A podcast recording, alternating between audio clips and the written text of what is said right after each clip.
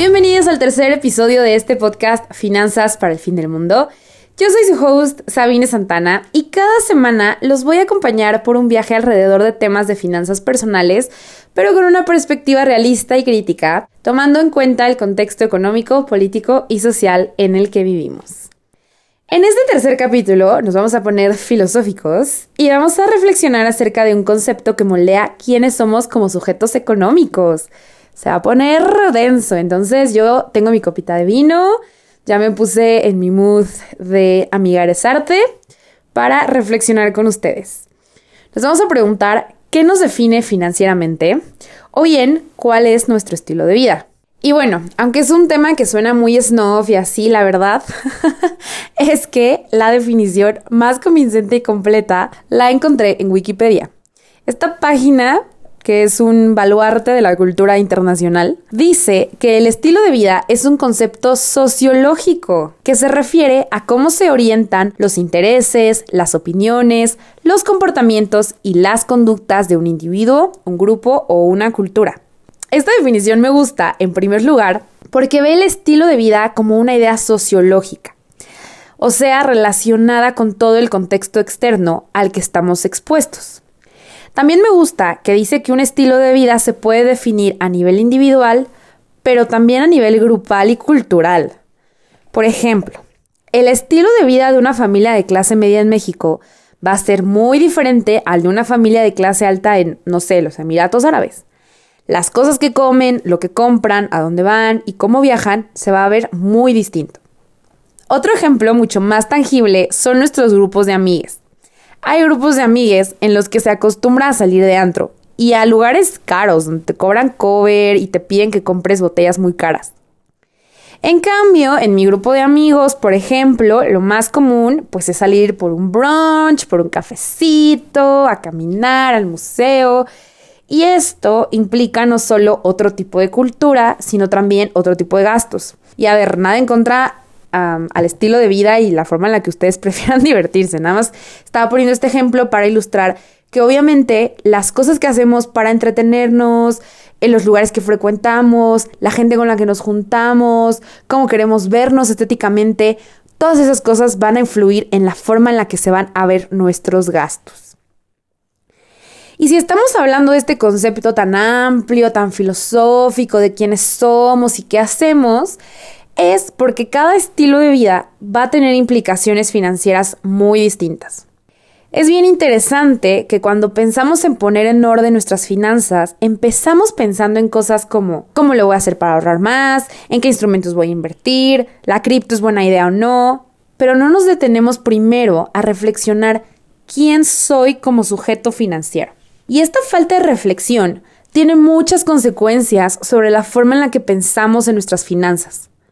A mí esto me quedó clarísimo. Un día que en un podcast con una gurú financiera, bueno, otra gurú financiera que no soy yo, claramente, escuché que decía que la fórmula para dividir tus gastos era 50% gastos fijos, 30% a lujos, y aquí lo estoy entrecomillando porque lujos puede significar cosas muy diferentes para muchas personas, y un 20% a sus ahorros.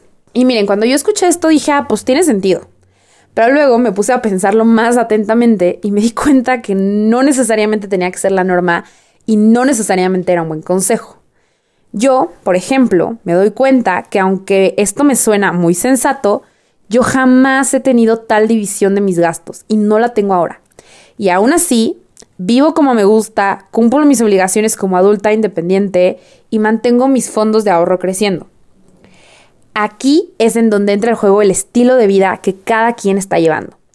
Pero también el estilo de vida que nos gustaría llevar, que no siempre es lo mismo. Por ejemplo, si tú valoras mucho vivir en una casa grande, lejos del centro de la ciudad, pues seguramente el precio de comprarte una casota va a ser más elevado que si decides vivir en un departamento pequeño, en algún lugar del centro histórico.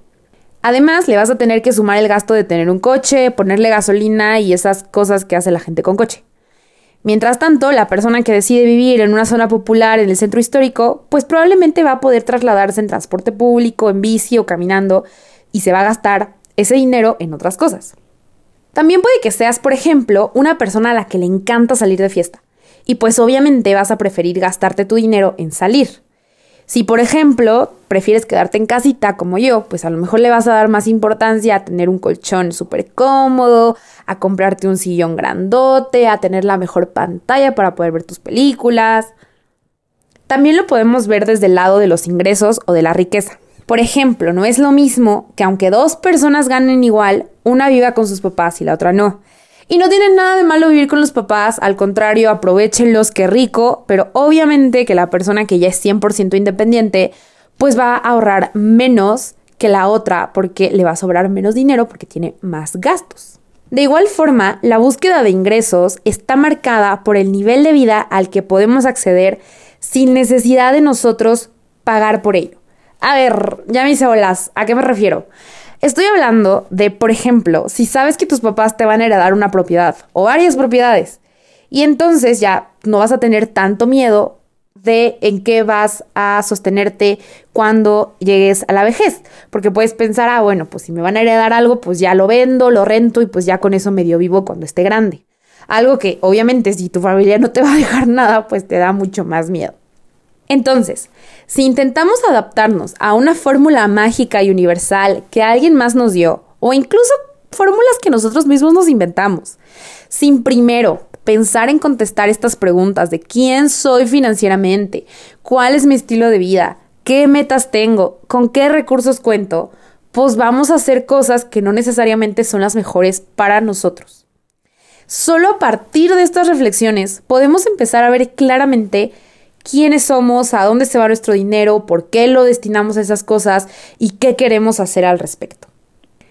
Para empezar este proceso de reintrospección, de introspección financiera, quiero compartirles algunas preguntas guía y algunas posibles respuestas para que vayamos entendiéndonos mejor.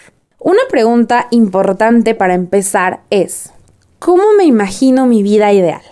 Y sí, sí, sí, yo soy de las que cree que antes de pensar en nuestras limitantes y bla, bla, bla, tenemos que empezar a pensar en qué queremos para nosotros y que ya estos sueños y estas expectativas grandes que tenemos nos sirvan de hilo, de guía para ir pensando en todo lo demás. Obviamente es casi seguro que vamos a tener que hacerle varios ajustes a estas expectativas iniciales, de acuerdo con lo que vayamos descubriendo con las siguientes preguntas. Pero creo que es muy importante empezar soñando y dejar que la realidad ajuste estos sueños. En esta parte de la reflexión hay que pensar cosas como en dónde me imagino viviendo, en el campo, en una ciudad chiquita, quiero una casota, estoy bien con un depa, quiero una granja, bla, bla, bla. A lo mejor de jóvenes queremos vivir en una ciudad enorme, ruidosa, como Ciudad de México, Nueva York, etc. Pero igual y más adelante en nuestra vida ya nos imaginamos viviendo en una zona más tranquila. Otra cosa podría ser si queremos tener hijes o no, porque los hijes son una carga financiera importante a considerar. También podemos pensar si queremos algún día tener un auto o siempre vamos a andar en transporte público, bici, etc. Si pensamos en una carrera académica, pues vamos a tener que pensar si queremos seguir estudiando después de la licenciatura, si queremos una maestría, un doctorado, pues vamos a tener que ahorrar para eso y además vamos a tener que dejar de trabajar algunos años. En fin, hay muchas preguntas sobre cómo nos imaginamos nuestra vida futura que van a tener implicaciones en la cantidad, la forma y el momento del dinero que necesitamos. Y claro que sé que nunca vamos a estar 100% seguros de cómo se va a ver nuestra vida año por año, pero podemos hacernos preguntas generales para identificar cómo más o menos nos imaginamos que va a ser. Y obviamente siempre podemos hacer ajustes en este plan, sobre todo cuando se trata de cosas de largo plazo. La siguiente pregunta fundamental es, ¿con qué recursos cuento en este momento? ¿Y con qué recursos voy a poder contar en el futuro? Y aquí vamos a contar los recursos financieros más directos, como nuestro salario, pero también cosas que no necesariamente son ingresos que nos llegan así todos los meses, todas las quincenas. Un ejemplo son los bienes inmuebles, el coche que nos regalaron nuestros papás, un fondo de ahorro que nos dejó la abuelita, etc. También vamos a contar como recursos los recursos no materiales, como la educación que tenemos o nuestra edad. Es mucho más fácil producir riqueza si logras ir a la universidad que si solo estudias la secundaria. Esa es una realidad fea, difícil y no debería ser así, pero así es. También es más fácil trabajar cuando tienes 25 que cuando tienes 55. O a lo mejor no fuiste eh, la persona que hizo una carrera brillante en la escuela, pero tienes otros talentos, eres muy buena horneando, tocando instrumentos, todos tenemos talentos y características que podemos utilizar a nuestro favor para generar recursos financieros. Una vez que sabemos qué queremos y qué tenemos, podemos pasar a preguntarnos, ¿qué estoy haciendo en este momento? ¿En qué me gasto mi dinero? ¿Con qué frecuencia lo hago? Para poder responder estas preguntas, vamos a tener que ser muy sinceros con nosotros mismos. Una forma fácil de tener una visión completa de nuestros hábitos de gasto y de consumo es hacer pues un seguimiento de estos gastos. Y lo pueden hacer de la manera que ustedes prefieran. Una hoja de Excel, una libreta, una app. Lo importante es saber en qué han gastado dinero y cuándo lo hacen y cuánto dinero gastan en cada cosa. Algunos de los descubrimientos que vamos a poder identificar con este ejercicio de seguir nuestros gastos son, por ejemplo, ¿qué cosas se llevan la mayor proporción de mi gasto? Gasto mucho en comida, probablemente, porque es uno de los gastos más importantes de cualquier persona, pero también resulta que gasto mucho en ropa, o en maquillaje, o en alcohol.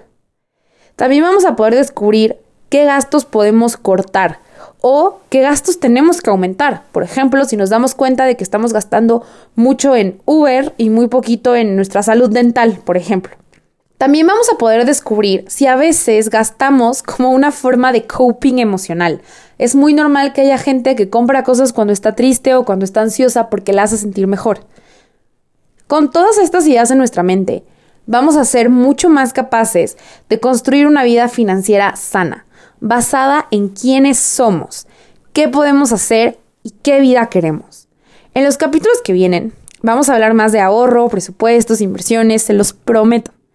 Pero es crucial tener esta pieza de autoconocimiento para crear una estrategia que tenga sentido para nosotros y que sea sostenible en el tiempo.